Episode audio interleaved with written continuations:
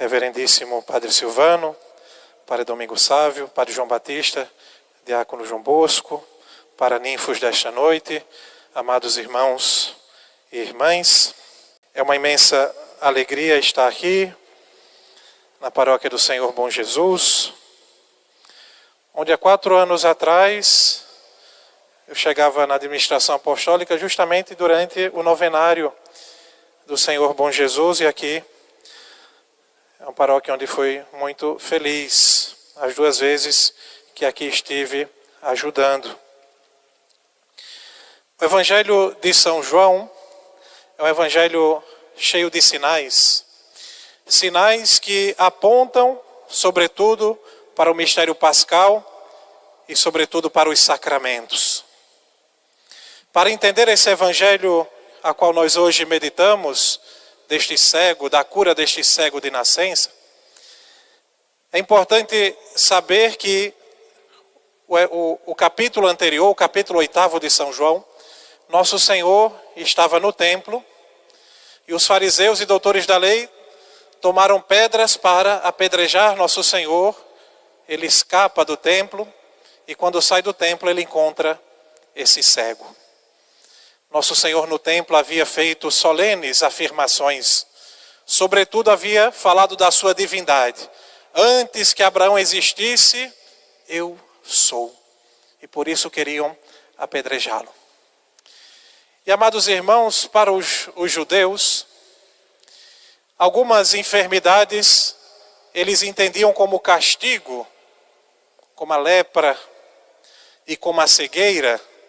Para eles era um castigo dos pecados dos pais que passaram para os filhos, ou até mesmo dos filhos, e para alguns judeus, até mesmo no ventre da mãe, o bebezinho poderia cometer um pecado. Essa era a crença dos judeus. Por mais que muitos profetas já haviam condenado esse tipo de pensamento, que Deus não castiga o, peca o pecado dos pais nos filhos. E os discípulos vão perguntar: Senhor, quem pecou, ele ou seus pais? Se ele era cego de nascença, se ele foi castigado, ele teria tido que pecar no ventre da sua mãe? Isso é um absurdo, nós sabemos. Mas o Evangelho começa dizendo que nosso Senhor olhou para aquele cego.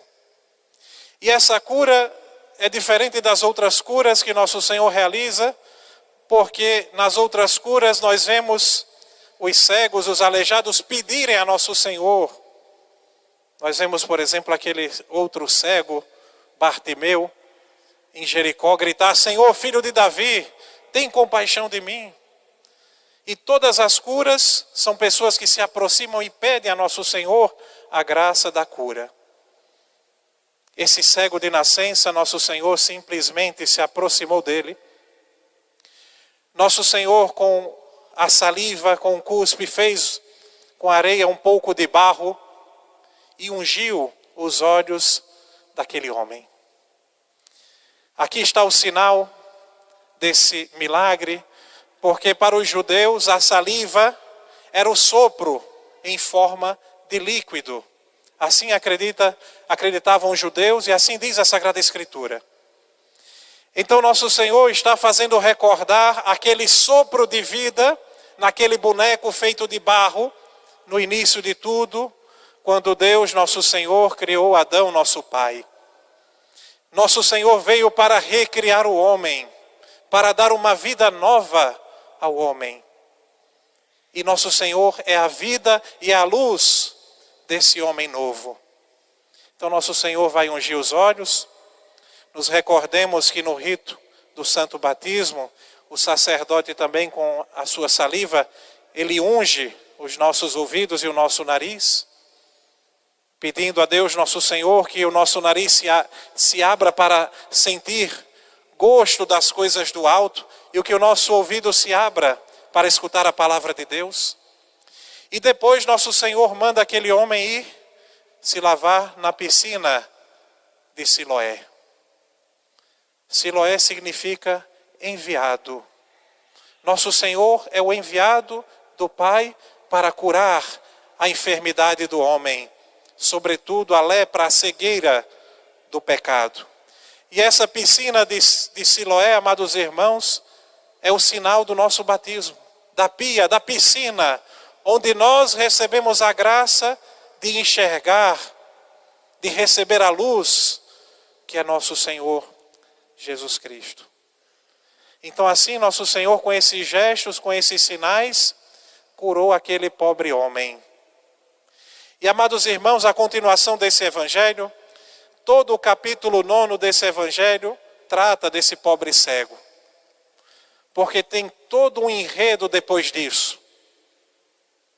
Aquele homem que era excluído por ser cego, tido como impuro, como pecador, não podia entrar no templo, e, era, e se acreditava que era amaldiçoado, e era uma grande maldição, porque um cego não podia dia e noite meditar na lei do Senhor, na Torá, porque era cego. Por isso, nosso Senhor encontra aquele homem fora do templo. E aquele homem, depois da, da sua cura, ele vai sofrer a perseguição dos fariseus, porque começa a se espalhar a história daquele grande milagre, pois aquele homem era cego de nascença. Primeiro, os seus amigos, os seus vizinhos vão olhar e vão dizer assim: não é este aquele que mendigava? Vejam que os cegos eram excluídos, muitas vezes até expulsos das suas casas e se tornavam mendigos. Era um homem amaldiçoado aos olhos do povo. Não é aquele que nós conhecemos que mendigava pão e uns vão dizer assim: é ele. E outros vão dizer assim: parece com ele, mas não é ele. Porque aquele homem havia sido transformado.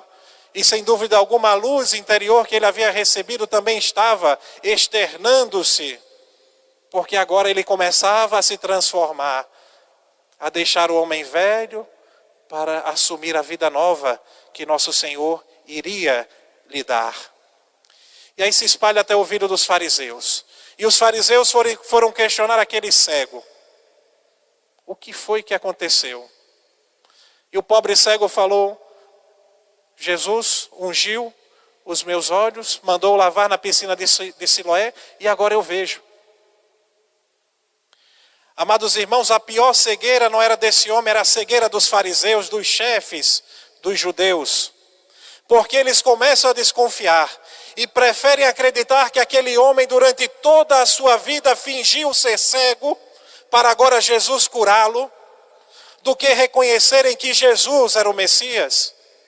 O mesmo vai se passar quando nosso Senhor ressuscita Lázaro, mais de três dias no sepulcro. O que começam a tramar os fariseus, os chefes dos judeus, vamos matar Lázaro. O maior milagre de nosso Senhor, sem dúvida alguma, foi a ressurreição de Lázaro, mais de três dias, já apodrecendo o seu corpo. E os judeus preferiam matar a Lázaro do que reconhecer que nosso Senhor era Deus.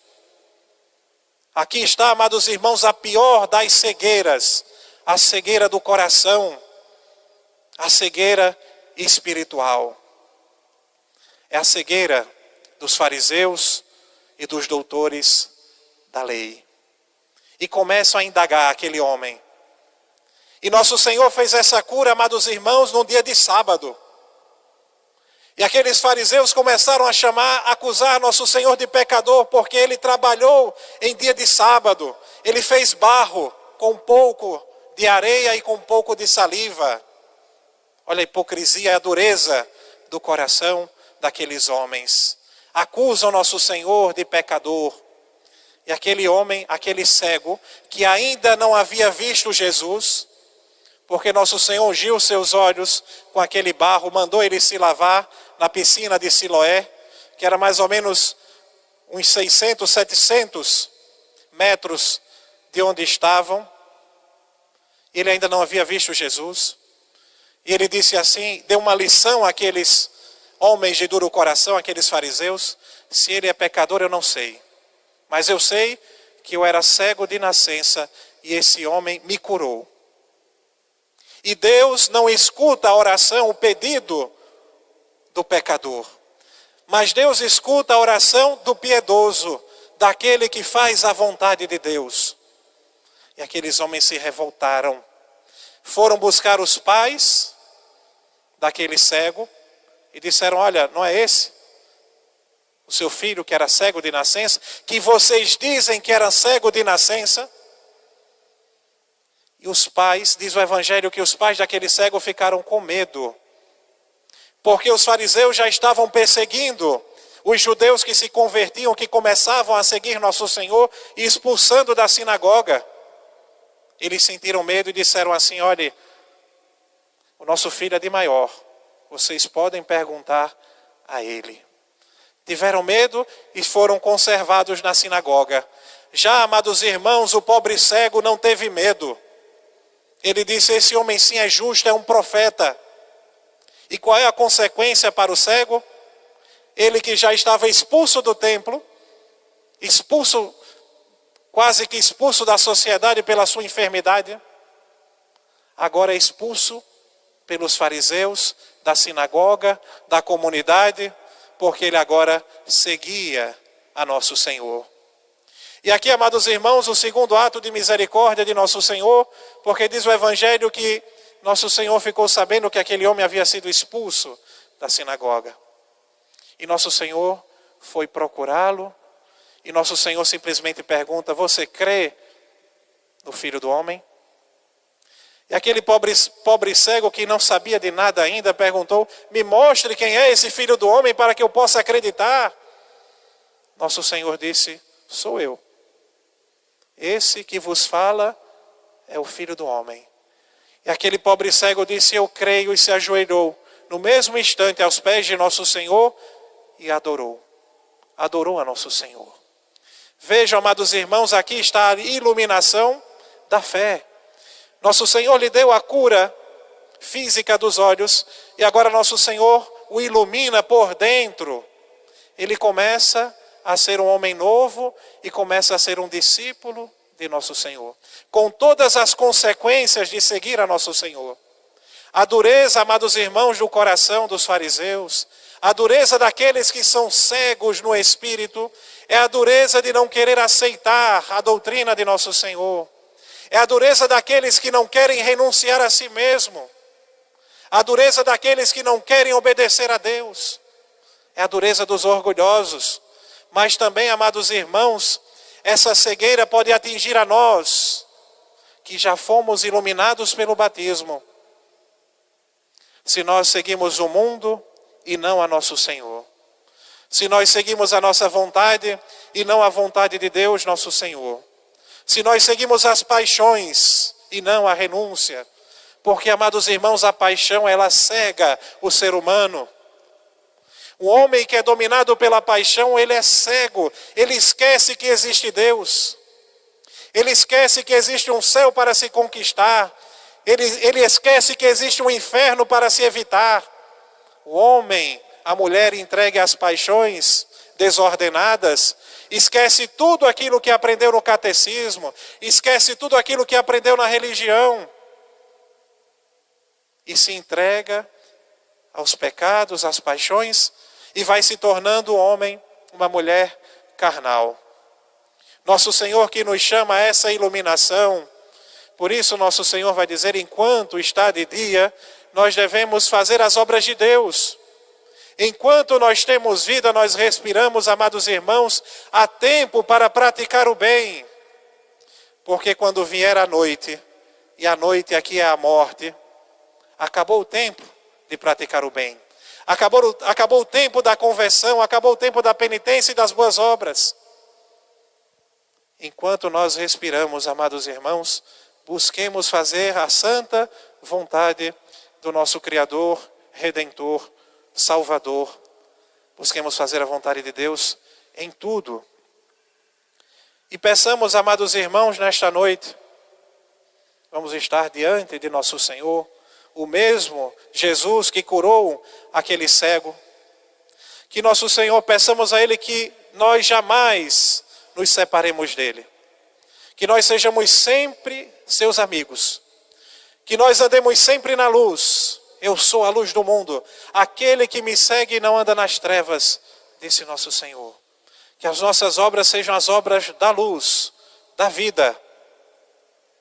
Porque, amados irmãos, nós corremos o grande perigo de, na dureza do nosso coração, de, na cegueira do nosso espírito, pensarmos que somos amigos de Deus. Como sacerdotes, corremos também esse risco de passar a vida inteira servindo a Deus, mas não sermos conhecidos dele, nem sermos amigos dele. Corremos o risco de sermos de associação, de praticarmos religião, de frequentarmos a Santa Missa e não andarmos nas obras da luz, e não fazermos a vontade de Deus.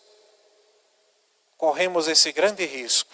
Senhor, Senhor, eu profetizei no vosso nome. Senhor, Senhor, eu era da liga, eu era congregado mariano, eu era filha de Maria, eu não vos conheço. Corremos esse risco, amados irmãos, se nós não buscamos de fato deixarmos sermos iluminados por nosso Senhor, que é a luz do mundo. E quanto mais nós nos aproximarmos de nosso Senhor pela oração e pelos sacramentos, mais as trevas serão dissipadas em nós. Porque quanto mais nós nos aproximamos de Deus, mais nós nos afastamos do pecado, do mal e da malícia. E quanto mais nós nos afastamos de Deus, mais nós nos aproximamos do pecado, do mal e das trevas. Peçamos a nosso Senhor, Senhor, que eu veja, que eu ande sempre na luz, hoje e até a minha morte, até o meu último suspiro. Que eu faça sempre a vossa divina vontade. Louvado seja nosso Senhor Jesus Cristo. Para sempre seja louvado. E sua mãe Maria Santíssima.